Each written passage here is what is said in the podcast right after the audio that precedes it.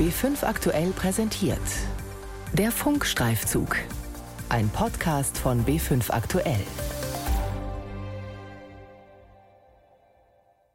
Endlich geht's wieder los mit dem gemeinsamen Sport im Freien, auch wenn es immer noch Einschränkungen gibt. Das Aufatmen bei Breitensportlern, vor allem den Kindern und Jugendlichen, ist groß. Da geht es mir als begeisterter Handballer und Fußballer nicht anders. Ich bin Sebastian Krause, arbeite in der Sportredaktion des Bayerischen Rundfunks und beschäftige mich seit Jahren mit allem, was rund um den Sport passiert. Ein Thema, was mir immer wieder aufgefallen ist, sind die Gehirnerschütterungen. Und zwar nicht nur bei den Profis, sondern gerade bei den Kindern und Jugendlichen. Nach dem monatelangen Sportverbot steigt die Gefahr, dass manche ihre Fitness überschätzen und sich am Kopf verletzen. Oft wird die Tragweite gar nicht erkannt, die Folgen aber können gravierend sein. Gehirnerschütterungen. Die unterschätzte Gefahr für Kinder und Jugendsportler. Ein Funkstreifzug von Sebastian Krause. Meine Recherche beginnt. Ich mache mich auf den Weg nach Geltendorf in der Nähe von Landsberg in Oberbayern zu einer Familie, die offensichtlich ziemlich krass betroffen war von dem Thema, weil der Sohn Eishockey spielt in der Jugend und vor zwei Jahren eine richtig üble Gehirnerschütterung erlitten hat. Familie Schorstein ist eine begeisterte Eishockey-Familie. Mama Monika kommt aus Kanada, dem Mutterland des Eishockeys. Vor der Haustüre stehen kleine Hockeytore zum Spielen auf der Straße. Sohn Philipp, zehn Jahre alt, spielte beim HC Landsberg in der Jugend, als es passierte. Ich bin mit einem anderen Spieler beim Training Kopf gegen Kopf mit einem hohen Tempo gegeneinander. Es war eigentlich ziemlich okay, aber ich bin dann mit dem Kopf auch noch auf das Eis geknallt und dann bin ich noch gegen die Bande. Dreimal hintereinander, innerhalb von irgendwie eineinhalb Sekunden. Philipp machte sich im ersten Moment keine großen Gedanken. Der Kopf tat kurz weh, aber kein Problem, er spielte noch weiter. Am nächsten Tag dann begannen die Symptome, auf die die Familie nicht vorbereitet war. In dieser Nacht stiegen die Kopfschmerzen so arg, dass wir dann nach Landsberg in die Notaufnahme gefahren sind. Doch die Ärzte dort konnten nichts finden, sagt Mama Monika, und die Symptome wurden immer schlimmer.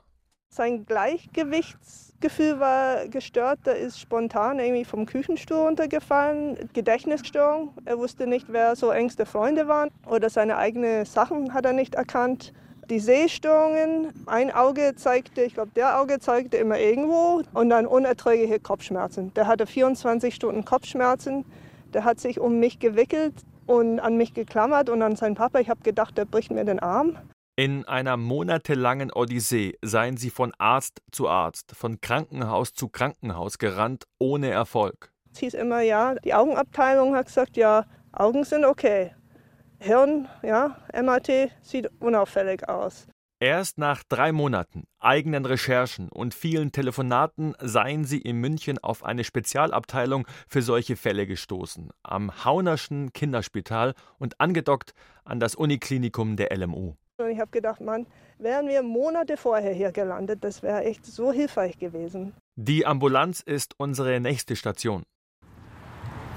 Der Goetheplatz in München, hier ist es. Hier im zweiten Stock, direkt an der Lindwurmstraße, kann Kindern mit Gehirnerschütterungen also offensichtlich geholfen werden. Da hinten äh, die Glastür, da geht's rein. Die Spezialeinrichtung nennt sich inzwischen Concussion Klinik, analog zum englischen Wort für Gehirnerschütterung. Die Leiterin, Kinder- und Jugendärztin Dr. Michaela Bonfert empfängt mich zusammen mit ihren Kolleginnen in den Behandlungsräumen. Michaela Bonfert sagt, das Beispiel Philipp Schorstein sei kein Einzelfall. Tatsächlich sehen wir es sehr häufig, dass Jugendliche, die schon längerfristig Probleme haben und dann bei uns vorgestellt werden, eben eine längere Geschichte schon hinter sich haben, nicht nur was ihre Beschwerden angeht, sondern eben auch was frühere Arztbesuche angeht, immer verbunden dann häufig auch eben mit viel an Diagnostik, die aber nie sozusagen weitergeführt hat. Die Idee einer Concussion-Klinik komme aus den USA. Dort sei man mit der Erforschung von Gehirnerschütterungen bei Kindern und Jugendlichen viel weiter. Eine Gehirnerschütterung kann immer dann auftreten, wenn der Kopf plötzlichen Kräften ausgesetzt ist Das ist zum Beispiel eine direkte Krafteinwirkung, wenn ich irgendwie stürze auf den Kopf oder mir ein Gegenstand gegen den Kopf prallt. Was passiert dabei ist, dass eben das Gehirn buchstäblich ja durchgeschüttelt wird und es dadurch zu kleinsten Verletzungen sozusagen der Nervenbahnen und vor allen Dingen Schwierigkeiten in der Kommunikation der Nerven untereinander kommen kann. Offiziell ziehen sich in Deutschland pro Jahr etwa 90.000 Kinder und Jugendliche eine Gehirnerschütterung zu. Die Experten gehen aber von einer großen Dunkelziffer aus.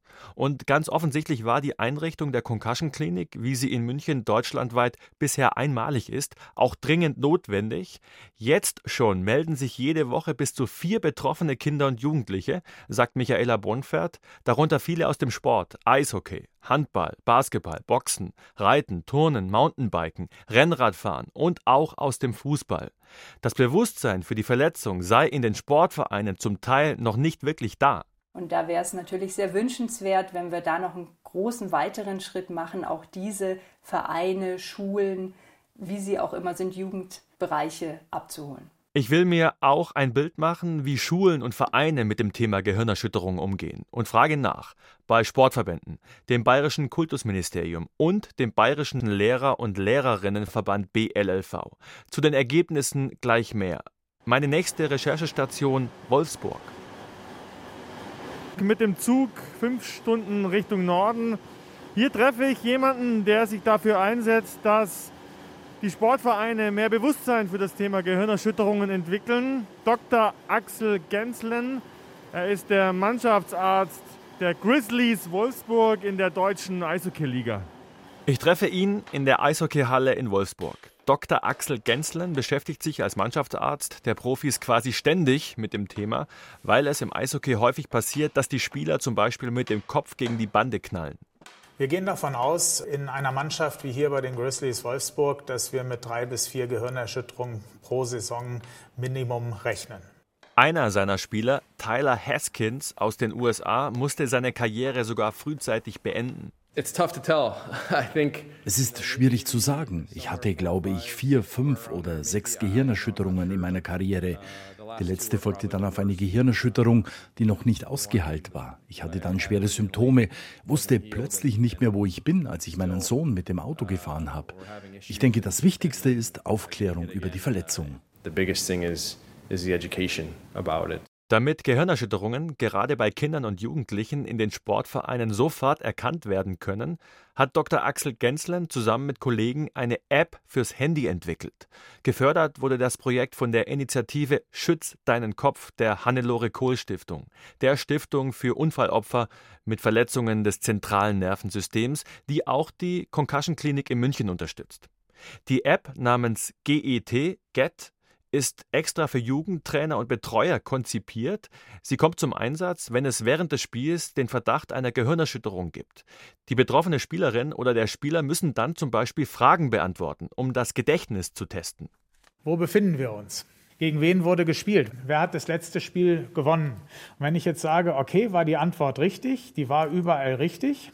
Danach geht es weiter zum Reaktionstest. Ist da auch alles in Ordnung, folgt ein Augenfunktionstest. Das heißt, ich lese äh, Zahlen rein von links nach rechts, so wie wir lesen, springe in die nächste Reihe. Das muss ich horizontal machen. 54180 46359 75427 3269. Und erst wenn am Ende auch ein Gleichgewichtstest negativ ist, darf die Spielerin oder der Spieler weiterspielen. Ist irgendetwas auffällig, zeigt die App sofort an, runter vom Spielfeld. Obwohl sie kostenlos ist und einfach heruntergeladen werden kann, ist die App bisher noch nicht so verbreitet, wie es sich die Initiatoren wünschen. Wir brauchen letztendlich äh, eine Kampagne, die wir mit Schütz deinen Kopf schon initiiert haben, aber die noch breiter aufgestellt ist, noch mehr Informationen nach außen bringt. Äh, die Politik muss das aufnehmen, weil diese Verletzung tatsächlich relevante Folgen, Mittel, kurzfristig haben kann für die Beteiligten. Es gibt auch genug Erwachsene, wo diese Verletzung niemals äh, für voll genommen worden ist und wo letztendlich Folgen entstehen, die mit der Gehirnerschütterung zumindest zusammenhängen können. Zurück in München jetzt die Frage, wie sieht's aus? Was machen die Verbände, die Vereine, um beim Thema Gehirnerschütterungen richtig zu reagieren? Was passiert in den Schulen, wo es ja auch immer wieder zu Unfällen kommt? Auf meine Anfragen dort müssten jetzt inzwischen Antworten gekommen sein. Simone Fleischmann, Präsidentin des Bayerischen Lehrer- und Lehrerinnenverbandes, bestätigt, dass tatsächlich auch in den Schulen das Thema Gehirnerschütterung mehr Aufmerksamkeit braucht. Also es ist ganz garantiert so, dass Gehirnerschütterungen oder andere Unfälle unerkannt bleiben, dass Kinder vielleicht schnell weinen und dann sagen, funktioniert schon wieder, alles ist gut. Also ich sage mal, Jungs, ja, siebte, achte Klasse, ist nicht so cool, wenn ich da heulend am Boden flack und die anderen so, oh, was stellt denn der sich so an? Und dann versucht man äh, irgendwie über dieses Schmerzende hinwegzutäuschen, indem man sau cool auftritt. Ja, wie sollen wir dann erkennen, was bei ihm jetzt los ist? Also das gibt es, dass man Unfälle verkennt, dass man sie nicht richtig einschätzt. Viele Lehrerinnen und Lehrer seien damit überfordert. Simone Fleischmann schlägt Schulgesundheitsfachkräfte für jede Schule in Bayern vor, die auch nicht nur bei einer Gehirnerschütterung helfen könnten, sondern auch, wenn Kinder krank sind, Medikamente brauchen oder jetzt bei den Corona-Tests und Impfungen. Wir wissen, dass es Bundesländer gibt, die schon so Schulversuche haben. Und wir wissen, dass es vor allem die skandinavischen Länder sind, die das schon lange machen und eben diese Schulgesundheitsfachkräfte an ihren Schulen etabliert haben. Das ist eine Krankenschwester, eine medizinische Assistentin, eine ausgebildete Fachkraft an der Schule vor Ort. Der BLV hat es schon lange gefordert, aber es nützt halt nichts. Wir bohren da dicke Bretter, weil es kostet. Aber leider sind wir da noch nicht mal den Schritt der Modellversuche gegangen. Wir wollen auch einen Modellversuch. Wie er in Brandenburg schon seit ein paar Jahren läuft. Und es gibt offenbar tatsächlich einen erstaunlichen Effekt. Ich spreche per Videocall mit Barbara Melcher von der Unfallkasse Brandenburg. Diese Art der Unfälle, die im Sport passieren, die auf den Pausenhöfen passieren, in erster Linie, die hängen zusammen mit der Bewegungskompetenz der Kinder. Also wie haben Kinder gelernt, sich zu bewegen? Sind sie in der Lage, einem Ball auszuweichen, der auf sie zufliegt mit viel Kraft? Oder stolpern sie sehr häufig oder können sie einen Sturz abfangen, ohne sich schwer zu verletzen? Und an der Stelle muss man präventiv eingreifen. Sie sagt, die Zahl der Gehirnerschütterungen sei über die letzten drei Jahre um ca. 45 Prozent zurückgegangen. Und Barbara Melcher geht davon aus, dass die Schulkrankenschwestern eben auch darauf achten, dass Unfälle vermieden werden. Das bayerische Kultusministerium antwortet mir, dass man bei dem Thema Schulgesundheitsfachkraft auf Fachebene zwar im Austausch mit den anderen Bundesländern stehe, der Aufbau einer zusätzlichen Personalstruktur in diesem Bereich sei für Bayern derzeit aber nicht vorgesehen. In einer Stellungnahme schreibt das Ministerium, die den Schulgesundheitsfachkräften zugedachten Aufgaben werden im Freistaat bereits über andere Strukturen bzw. Personen wahrgenommen. Zum Beispiel Schulpsychologen, Beratungslehrer, Verbindungslehrer oder Betreuer der Schulsanitätsdienste. Zudem könne eine Schulgesundheitsfachkraft, die für Hunderte von Schülern zuständig wäre, diese umfangreiche Präventionsarbeit nicht leisten. Auch der Deutsche Fußballbund sieht keinen zusätzlichen Handlungsbedarf beim Thema Gehirnerschütterung, ergibt meine Umfrage. Bei akuten Kopfverletzungen sei besondere Vorsicht geboten, schreibt der DFB. Eine spezielle Ausbildung, Ausrüstung und Anleitung der Jugendtrainer und Betreuer gibt es allerdings nicht. Zur Begründung heißt es, hier ist zu berücksichtigen, dass viele Ausbildungsinhalte untergebracht werden müssen und die Gehirnerschütterung glücklicherweise nicht zu den häufigen Problemen zählt. Weder der Deutsche Fußballbund noch der Deutsche Handballbund können angeben, wie groß das Problem überhaupt ist. Für den Bereich des Amateurhandballs und insbesondere des Kinderhandballs liegen keine belastbaren Zahlen vor. Die primäre Herausforderung sei es, Gehirnerschütterungen überhaupt zu erkennen, schreibt mir der Deutsche Handballbund, dem offenbar bewusst ist, weil klare Symptome wie Bewusstlosigkeit und Erbrechen in der Praxis eher selten zu beobachten seien, würden viele leichte Schädelhirnverletzungen weder von den Sportlerinnen und Sportlern noch den Medizinern identifiziert. Deshalb setzt der Handballbund auf Sensibilisierung und Handlungshilfen, wie zum Beispiel den international anerkannten SCAR-Test bei einem Verdacht auf Gehirnerschütterung und auf ein Sechs-Stufen-Protokoll, das nach einer Verletzung vor Rückkehr aufs Spielfeld einzuhalten ist. Und im Eishockey? Der Deutsche Eishockeybund teilt mit, dass man das Thema sehr ernst nehme. Der Umgang mit den Gehirnerschütterungen sei fester Bestandteil der Trainerausbildung. Es werde immer wieder darauf hingewiesen, zum Beispiel die App fürs Handy zu nutzen. Wenn eine Verletzung passiere, sei aber der Arzt im Verein der erste Ansprechpartner. Beim Eishockeyverein HC Landsberg gab es in den vergangenen Jahren nicht nur den Fall von Philipp Schorstein, sagt uns der Jugendtrainer und ehemalige Profispieler Marcel Juhasch. Ich weiß in ein Jahr, wo es wirklich am schlimmsten bei uns im Verein war, wir hatten auf jeden Fall sieben dokumentierte Gehirnerschütterungen im Verein von 170, 170 äh, aktive Kinder. Und weil sie sich damals vom Verband alleine gelassen gefühlt hatten, stellten sie selber Regeln zum Umgang mit Gehirnerschütterungen auf. Für unsere Kinder, damit sie wissen, wenn ich eine Gehirnerschütterung erlitten habe, wie kann ich, wann kann ich wieder spielen, was muss ich machen, was soll ich vermeiden. Nur leider ich bin nur Nachwuchsleiter, ich bin kein Arzt und was ich oft erlebe, ist, dass die Kinder zu ihrem Hausarzt gehen und bekommen einen ganz anderen Rat, wo der, vielleicht der Hausarzt nicht so gut geschult ist in Gehirnerschütterungen. Ich habe beispielsweise erlebt, ein Kind am, am Sonntag hat eine Gehirnerschütterung bekommen, wird mit dem Krankenwagen ins Krankenhaus gebracht und in der Notaufnahme sagen ihm, am Mittwoch darfst du wieder trainieren. So, einfach so, vom Boom, Krankenwagen auf Mittwoch volle Kanne trainieren.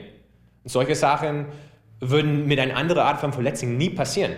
Monika Dommel-Schorstein fordert nach all ihren Erfahrungen ein generelles Umdenken, auch bei Eltern und dem Umfeld der Kinder. In Größeren habe ich gemerkt, da ist immer noch ein bisschen so, ach ja, steh doch auf, ist nur, ist nur irgendwie ein Klops. Einfach aufstehen, stark sein, weitermachen. Und da denke ich, hm, da muss ein bisschen mehr Bewusstsein da sein, dass es vielleicht Spätfolgen haben kann, dass es nicht dass man wirklich das Kind aussetzen soll eine Woche lang und warten und dass man nicht der Held sein muss und nicht immer stark sein muss und aufstehen und weitermachen. Immerhin, ihr Sohn Philipp ist inzwischen wieder gesund. Dank der Behandlung in der Concussion Klinik in München. Das Gute ist, dass wir hier in unserer Struktur der Concussion Klinik wo wir eben auch dieses Standbein im sozialpädiatrischen Zentrum haben, ganz anders arbeiten können als jetzt in der regulären Praxis bei einem niedergelassenen Arzt.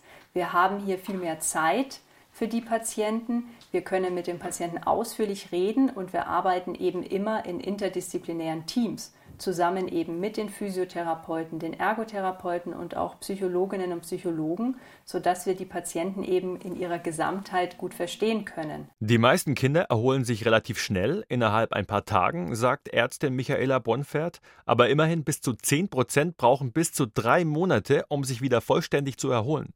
Bis zu 5 Prozent können sogar noch ein Jahr oder länger Beschwerden haben. Wenn sich ein Kind also nach einer Kopfverletzung nicht mehr normal verhält, sollten die Eltern zum Arzt gehen. Oder wenn ich eben sehe, mein Kind hat längerfristig Kopfschmerzen, hat Schlafprobleme, in der Schule klappt es nicht mehr so richtig oder einfach gefällt mir nicht. Mein Kind gefällt mir nicht mehr. Das, Eltern sind da ja sehr, sehr sensitiv, das zu erspüren. Gehirnerschütterungen. Die unterschätzte Gefahr für Kinder und Jugendsportler. Ein Funkstreifzug von Sebastian Krause. Die Redaktion hatten Carola Brandt und Thomas Kattenbeck von der ARD Radiorecherche Sport.